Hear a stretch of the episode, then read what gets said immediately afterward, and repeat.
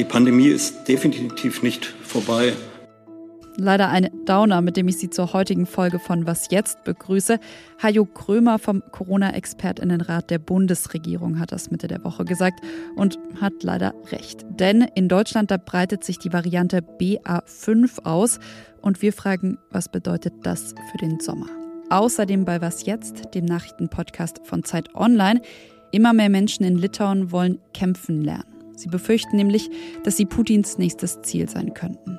Es ist Freitag, der 10. Juni und falls Sie diese Woche schon ein paar Mal was jetzt gehört haben, dann erkennen Sie vielleicht meine Stimme. Ich bin Konstanze Keins. So, jetzt aber erstmal die Nachrichten. Ich bin Matthias Peer. Guten Morgen. Donald Trump, the President of the United States, spurred a mob of domestic enemies of the Constitution to march down the Capitol and subvert American democracy. Das sind die Worte von Benny Thompson. Er ist der Vorsitzende des Parlamentarischen Untersuchungsausschusses, der den Sturm auf das US-Kapitol im Januar 2021 aufklären soll. Bei der Vorstellung der ersten Ermittlungsergebnisse hat er dem früheren Präsidenten Donald Trump vorgeworfen, die Ausschreitungen angestachelt zu haben als Teil eines Putschversuchs. Ähnlich hat sich auch die Trump-kritische Republikanerin Liz Cheney geäußert. Sie sagte, Trump habe die Flamme des Angriffs entzündet. Bundeskanzler Olaf Scholz bricht heute zu einer mehrtägigen Balkanreise auf. Er will zuerst das Kosovo und Serbien besuchen, anschließend geht es weiter nach Nordmazedonien und Bulgarien. Im Mittelpunkt der Reise steht die EU-Beitrittsperspektive der Länder. Auch Russlands Bemühungen um mehr Einfluss in der Region dürften bei den Gesprächen eine Rolle spielen. Besonders enge Kontakte pflegt die Regierung in Moskau mit Serbien. Das Land trägt die EU-Sanktionen gegen Russland nicht mit. Redaktionsschluss für diesen Podcast ist 5 Uhr.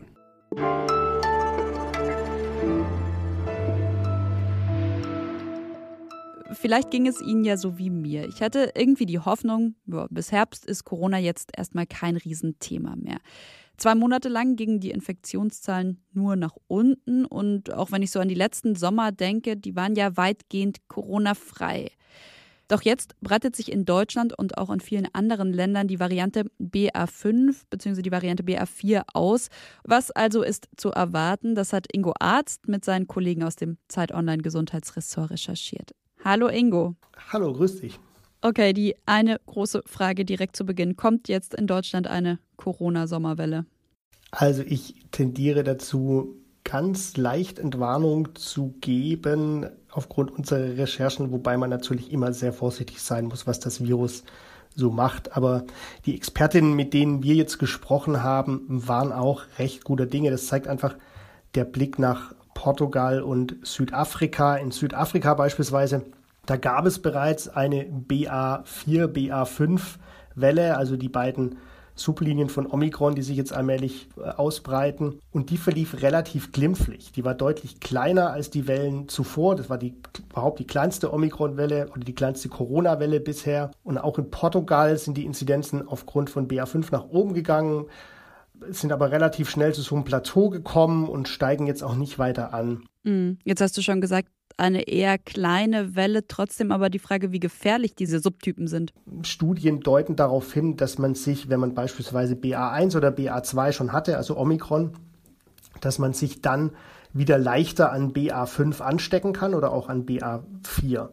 Das sagt aber nur nichts über die Schwere des Krankheitsverlaufes aus, wenn man sich ansteckt.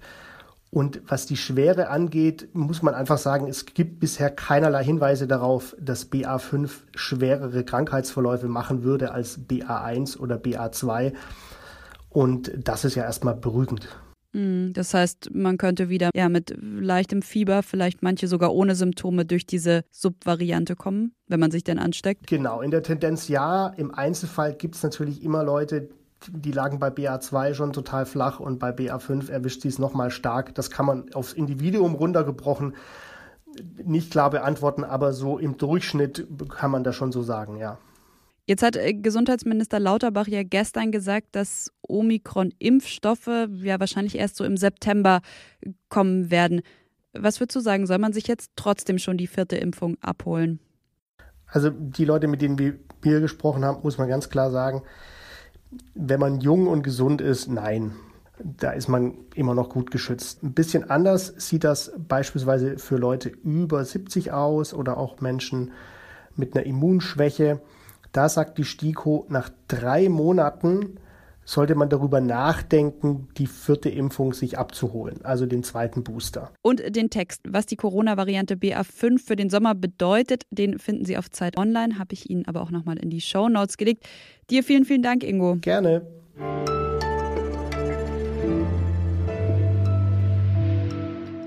Und sonst so? Erstmals Mikroplastik im Schnee der Antarktis entdeckt.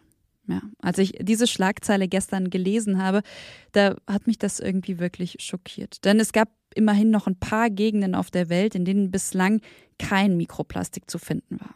Eben in der Antarktis. Jetzt haben sich Wissenschaftlerinnen und Wissenschaftler mal Eisproben genauer angeschaut, haben sie untersucht und festgestellt, jede einzelne Probe enthält Mikroplastik. Die Partikel, die könnten entweder tausende von Kilometern durch die Luft gereist sein oder sie könnten von Menschen stammen, die in der Antarktis waren. So oder so, und das betonen die Forscher und Forscherinnen auch, das Problem ist riesig, denn Organismen in der Antarktis haben sich über Millionen Jahre an die extremen Umweltbedingungen in der Gegend eben angepasst. Und jetzt bedroht der Mensch, ja, sein Einfluss, sein Mikroplastik, dieses einzigartige Ökosystem der Polarregionen.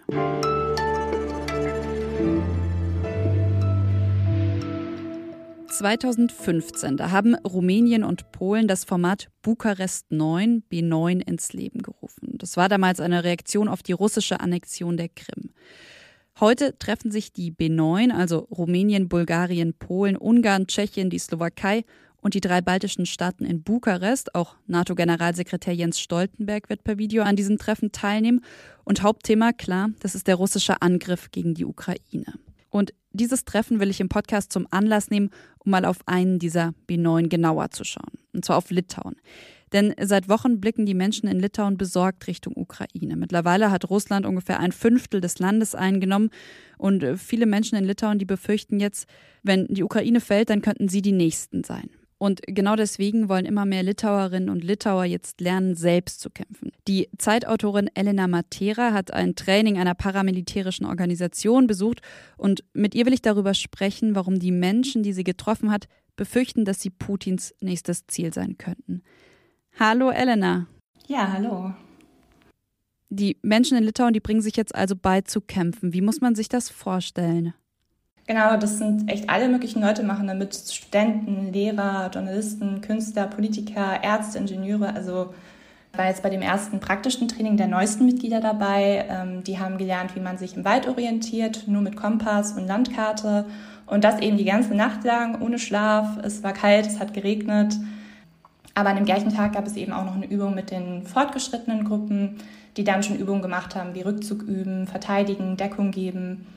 Viele von denen, mit denen ich auch geredet habe, die beschäftigen sich schon seit längerem damit, also schon seit einigen Jahren, weil sie für sie ist eben diese Gefahr von Russland aus ist nicht unbedingt jetzt plötzlich aufgetreten, sondern die haben sie eben schon jahrelang. Und wenn du sagst jahrelang, woher kommt dann diese Angst, eben Putins nächstes Ziel zu sein? Ähm, ja, also erstmal würde ich es nicht unbedingt als ähm, Angst bezeichnen, es ist eher eine Vorsicht, weil die Menschen eben einfach durch ihre Geschichte sehr geprägt sind, gerade die älteren Generationen Litauen wurde ja 45 Jahre vom Sowjetregime besetzt. Sehr viele Menschen haben damals ihr Leben verloren. Es gab Deportationen nach Sibirien, Oppositionelle wurden verhaftet.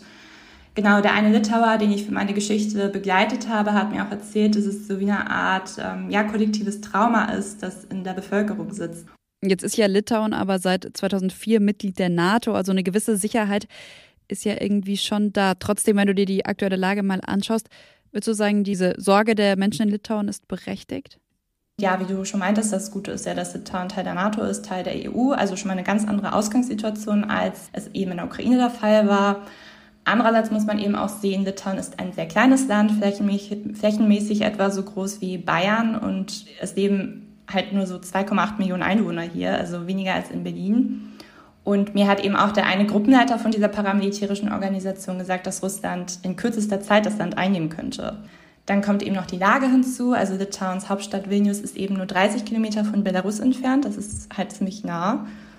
Und ähm, dann gibt es eben noch diese russische Exklave Kaliningrad, der Litauen mit Polen verbindet. Und das ist auch die einzige Verbindung zwischen dem Baltikum und den anderen NATO-Staaten. Und da gibt es eben auch die Warnung, dass Russland und Belarus die Landverbindung besetzen könnten. Und dann wäre das Baltikum quasi komplett isoliert. Die ganze Reportage von Elena Matera, die finden Sie auf Zeit Online heute im Laufe des Tages. Vielen, vielen Dank und viele Grüße nach Litauen an dich, Elena. Ja, danke, liebe Grüße zurück. Das war's von Was jetzt? Heute Nachmittag, da gibt es wie immer das Update. Heute mit meinem Kollegen Moses Fendel. Und ich wünsche Ihnen ein schönes Wochenende, beziehungsweise vielleicht kann ich sogar sagen, bis morgen, denn da findet das Podcast-Festival von Zeit Online statt. Vielleicht sind einige von Ihnen live in Berlin dabei. Manche von Ihnen haben sich vielleicht schon zum Livestream angemeldet, andere noch nicht. Das können Sie gerne noch nachholen. Ich freue mich, wenn Sie dabei sind, ganz egal ob vor Ort oder im Livestream. Und freue mich natürlich auch wie immer, wenn Sie uns schreiben einfach an wasjetzt.zeit.de.